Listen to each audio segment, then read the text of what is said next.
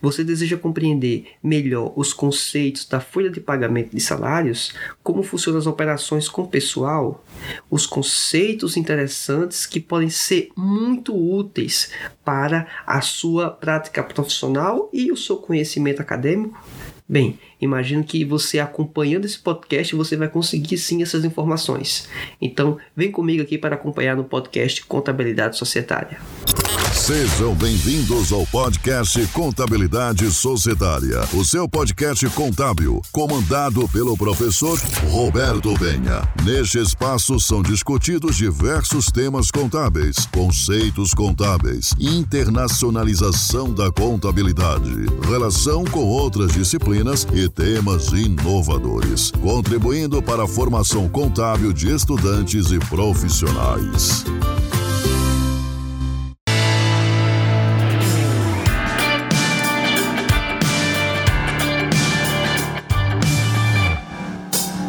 Olá, seja muito bem-vindo ao podcast Contabilidade Societária. Quem vos fala é o professor Roberto Penha e hoje vamos tratar sobre folha de pagamento de salários. É uma questão muito interessante e que tem uma série de, vamos dizer, nuances, uma série de especificidades. E para que você possa, pelo menos, entender esse ambiente inicial, esse podcast foi feito para você. Você, vamos, você vai conhecer aqui do início ou do início dos processos, das etapas, até, digamos, as coisas um pouco mais sofisticadas. Lembrando que o conteúdo com material visual, que vai ter elementos muito úteis e importantes para você entender como funciona a prática de folha de pagamento, elas vão estar disponíveis no canal do YouTube, certo? Com exemplos, inclusive também com resoluções de questões do exame de suficiência, você que é estudante. Então, perceba que existem materiais muito interessantes, muito é, úteis para a sua prática profissional e também desenvolvimento acadêmico. Nesse podcast, vamos tratar aqui então é, desses conceitos, das abordagens iniciais, que elas são imprescindíveis para você poder entender a prática. Não existe prática sem teoria. Então, vamos entender aqui um pouquinho sobre cada um desses elementos.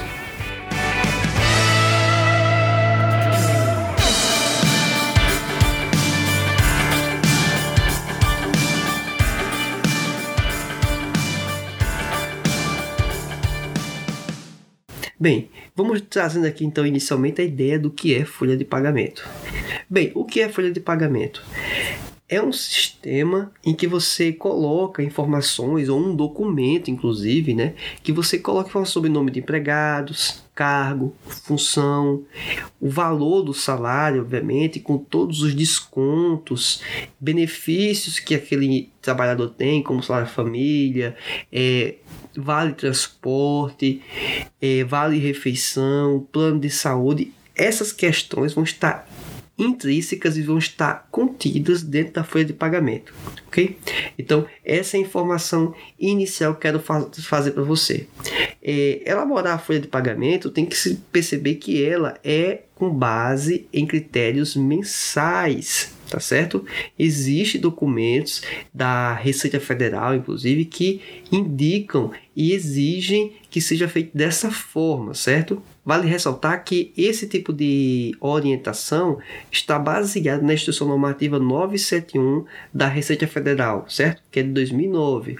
Então, além de fazer, obviamente, o cálculo mensal da folha de pagamento, a repercussão tributária também, obviamente, vai ser mensal, tá certo? Então, por isso, o interesse do fisco de disciplinar isso para que não tenha nenhum tipo de desvirtuamento ou práticas muito distintas, né? Então, esse é um ponto, tá certo? E lá vai ser considerado todas as operações que o empregado ele tem junto com a empresa, ou seja, os benefícios, as obrigações, ou seja, tudo isso vai estar contido na folha de pagamento. O que você deve também compreender inicialmente é que existe uma forte, vamos dizer, intervenção estatal na para disciplinar o que pode e o que não pode nessa relação de, de empregador com trabalhador. Em virtude de quê? De principalmente proteger o elo mais fraco, que é o trabalhador. Então, é, é muito calcado o que vai ser apresentado aqui, é, inicialmente em elementos teóricos, certo? A ideia do raciocínio, mas que eles estão ancorados também, obviamente, na prática exigida pelo agente estatal, pelo governo. E muitas das vezes você vai ter que recorrer a órgãos, mecanismos do Estado para que você possa ter, obviamente, as informações de como proceder. Não digo apenas em relação à própria legislação, mas em relação até mesmo a discutir, né? Então vamos lá, começando aqui pela própria contabilização da folha de pagamento. Basicamente, a primeira informação base é você considerar o rendimento do trabalhador, o salário dele de antemão já vai uma informação aqui do ponto de vista até legal e jurídico, né? Nenhum trabalhador ele pode receber menos do que o salário mínimo base. Existem funções, atribuições que têm a função da hora trabalhada, como por exemplo professor, né? Trabalhei já em instituições privadas e o professor ele pode e recebe né, por hora aula. Então vai acontecer professor que vai ter muito mais do que um salário mínimo e vai ter professor que vai receber menos que um salário mínimo. Em virtude do que? Porque ele trabalha no regime de hora-aula e se ele ministrou apenas pouquíssimas horas durante o mês e dependendo do valor dessa hora-aula, ele vai receber menos que o salário mínimo. Então isso está coberto, vamos dizer, dentro da, do arcabouço legal. Isso não vai ser um problema.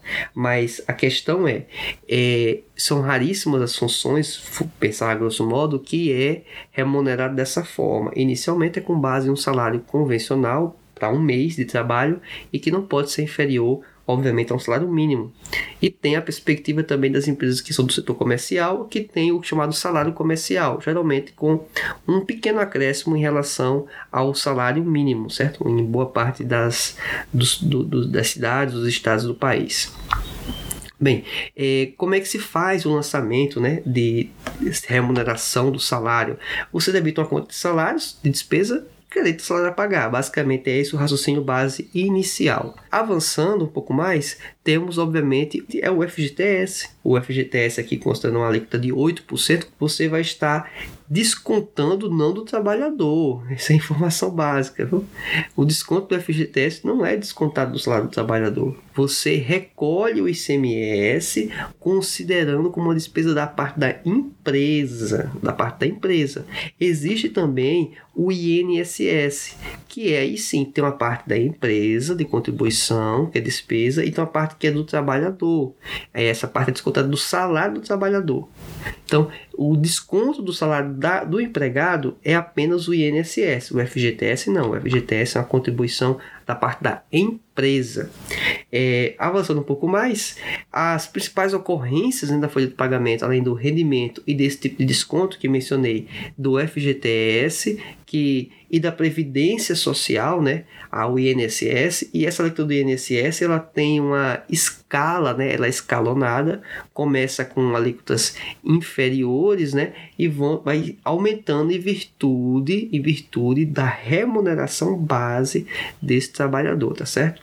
Então é esse o raciocínio por trás. Avançando um pouco mais, existe aqui outros tipos de descontos né, ou contribuições que ocorrem dentro da folha de pagamento. Uma delas é a contribuição sindical. Né?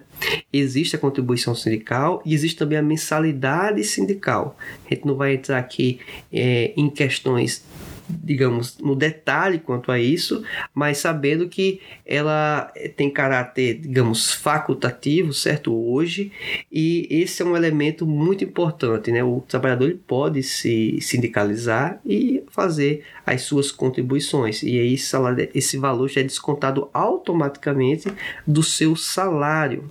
Existem também é, outras operações muito comuns dentro da folha de pagamento, como por exemplo adiantamento de salários. O que é basicamente adiantamento de salários?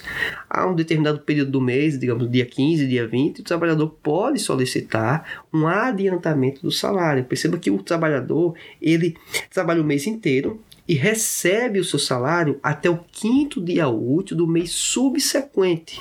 Então, ele trabalha um mês inteiro e vai receber no mês seguinte, até o quinto dia útil. Ele pode ir negociando com seu empregador para que fique algo sistemático, ou mesmo que não seja sistemático, ele pode solicitar um adiantamento. Este adiantamento ele vai repercutir da seguinte forma: eu debito uma conta do ativo de adiantamento de salário, certo? E credito a conta lá de caixa, de banco e assim por diante. Então perceba que a empresa até então é como se ela tivesse um, um direito com o empregado, certo? Após se concretizar o fechamento do período e for fazer a apuração do salário né, a pagar, é feito o confronto do saldo a pagar, que vai estar, digamos, global inteiro, e eu diminuo aquilo que está no meu ativo da empresa, como adiantamento de salário, e faço a compensação. A diferença, obviamente, vai ser o que eu vou pagar efetivamente até o quinto dia útil do mês seguinte àquele mês trabalhado, tá certo? Temos também a, o vale transporte, é algo muito comum, né? É, boa parte dos empregados eles se locomovem e precisam de um auxílio de transporte. Então, o empregador ele é obrigado a fornecer o vale transporte, ele não é uma opção, ele é obrigado, com base no seguinte sentido, que ele teve proporcionar ao trabalhador os meios e formas de chegarem ao seu local de trabalho. Então, uma parte do vale transporte, né, equivalente a 6% do salário, é, pode ser descontado. Não quer dizer que vá ser descontado todo esse montante, mas até esse montante pode sim ser descontado certo? E esse valor, vale transporte tem que ser fornecido, obviamente, antecipadamente. Também tem-se a, a, figura do salário família, ela é devida a trabalhadores que possuem filhos, né? E são trabalhadores de baixa renda, certo? E com crianças aí até 14 anos de idade ou que tem algum tipo de invalidez. Com base nisso, é feita uma contribuição Inicialmente, aí tem uma tabela, certo? Não vou entrar nos detalhes dessa tabela, que ela é atualizada de tempos em tempos, né? Não vou entrar no que dessa tabela. Uma informação útil quanto à ideia do salário de família é que a empresa é quem paga esse recurso, mas que ela tem o direito de compensar esse recurso do salário de família especificamente com a conta de INSS a recolher ou a conta de contribuição previdenciária a recolher ou a pagar. Porque quem está pagando de fato isso em última instância, é o governo, não a empresa, tá certo? A empresa está, digamos, de certa forma, adiantando esse recurso. Quando falamos também sobre os encargos sociais, a empresa incorre também na, no INSS, né? E aí eu quero falar um pouquinho sobre o INSS, ou a contribuição previdenciária, né? Ou contribuição da Previdência Social. O valor da empresa, do recurso a ser pago inicialmente, da contribuição da Previdência Social pela parte do empregador, é de 20% certo? Com base no salário do trabalhador. Além disso, adicionalmente, pode existir aí alguns acréscimos, que é chamado do SAT. O SAT é uma contribuição em virtude de um seguro de acidente do trabalho, é essa a abreviação, que pode variar de 1, 2 ou 3%, a depender do que? Do risco de acidente de trabalho daquela atividade desenvolvida pelo empregado. Então, isso vai ser adicionado ao montante também da, da previdência a ser paga, certo? Existe hoje, aí eu quero deixar bem claro, né? O sistema também S, a contribuição para terceiros, que também isso está incluso e também é pago, certo? E esses valores eles podem inclusive ser alterados, né? Obviamente por meio da legislação cabível e permanente. Eu quero também deixar uma informação bastante útil que hoje, em virtude aí dos, do período de crise que tivemos, o governo adotou um processo de chamado de desoneração da folha. E hoje algumas empresas contribuem o INSS não mais com base no salário do trabalhador, mas sim com base no faturamento, a parte patronal, estou falando. Por que isso? É uma forma de não condicionar, não condicionar o INSS a em relação ao empregado e sim ao faturamento. Ou seja, se a empresa estiver indo bem, vamos dizer, de faturamento, vai estar pagando um pouco mais. Se tiver mal, vai pagar menos. E não vai estar ligado ao trabalhador, para não virar um critério de eu demitir o trabalhador não ser apenas uma diminuição do salário base né, do trabalhador, mas sim também uma diminuição dos encargos envolvidos. Também tem essa perspectiva. O trabalhador não é apenas o ganho do salário. Para a empresa, o trabalhador tem um salário e tem uma série de outras obrigações envolvidas tributárias por trás. Então, demitir um funcionário não é só diminuir o custo do salário, é diminuir o custo do salário e o custo de manter o trabalhador com os benefícios que ele possui, com as obrigações tributárias tributárias que a empresa tem. Então, é basicamente esse o raciocínio. Outro item que o trabalhador tem direito é o 13º salário, que é previsto na própria Constituição Federal, certo? No inciso 8 do artigo 7 Lá menciona que o trabalhador ele tem direito a receber em duas parcelas, né? Esse 13 terceiro. Contudo que ele receba a primeira parcela até o dia 30 de novembro e a segunda no mês de dezembro até o dia 20. Esses são os limites máximos. Tem empresas que têm a prática, inclusive, de pagar a primeira parcela com bastante antecedência, certo? Então, é, esse critério de 30 de novembro é um critério aí, vamos dizer, limite, tá bom? Contudo, vale também mencionar que existe margem para que a primeira parcela seja paga junto com as férias, certo? Obviamente, conforme acerto entre o empregado e o empregador. Então, existe possibilidade de receber a primeira parcela quando você vai ter as férias. Então, Contudo que essas férias aconteçam, obviamente, entre fevereiro, não é a partir de janeiro, vai ser de fevereiro até novembro, né?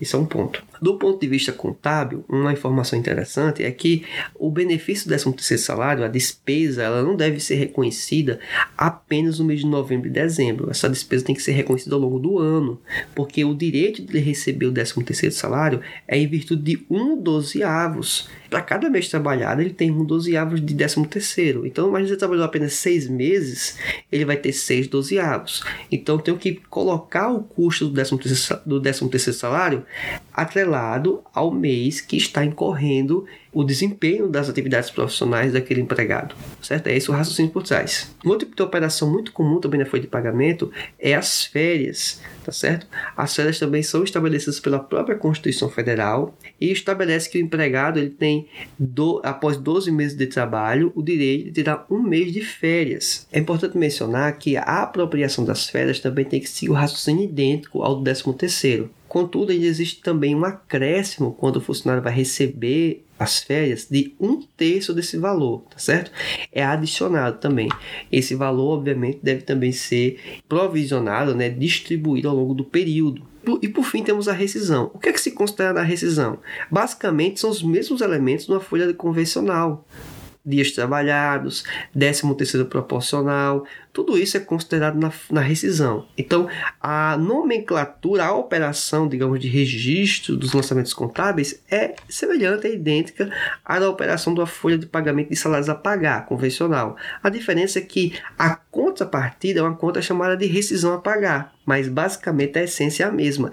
Se trabalha com proporcionalidades do, da folha de pagamento, certo? Porque o trabalhador pediu demissão ou foi demitido em um certo período do mês que pode não necessariamente ser o final do mês, exatamente, né? Então, por isso que a proporcionalidade e nem sequer o fechamento também de um ano, né? Então, por isso que a proporcionalidade é um critério muito importante, muito relevante. Por isso também que tem a informação de para o cálculo do 13 terceiro, um avo, um avo de, de 13 terceiro, eu tenho que ter pelo menos 14, mais do que 14 dias, certo? Para poder considerar isso como um mês para o cálculo do 13 terceiro proporcional. Se você achou esse conteúdo útil para você, passe então a acompanhar esse podcast em seu agregador, passe a seguir, se inscrever, para que você possa receber as notificações quando novos podcasts forem é, colocados no ar. Também, se você quiser acompanhar com uma maior profundidade materiais e exemplos práticos, acompanhe o canal do YouTube, o link consta na descrição deste podcast. Aguardo você na nossa próxima aula. Até mais. Tchau.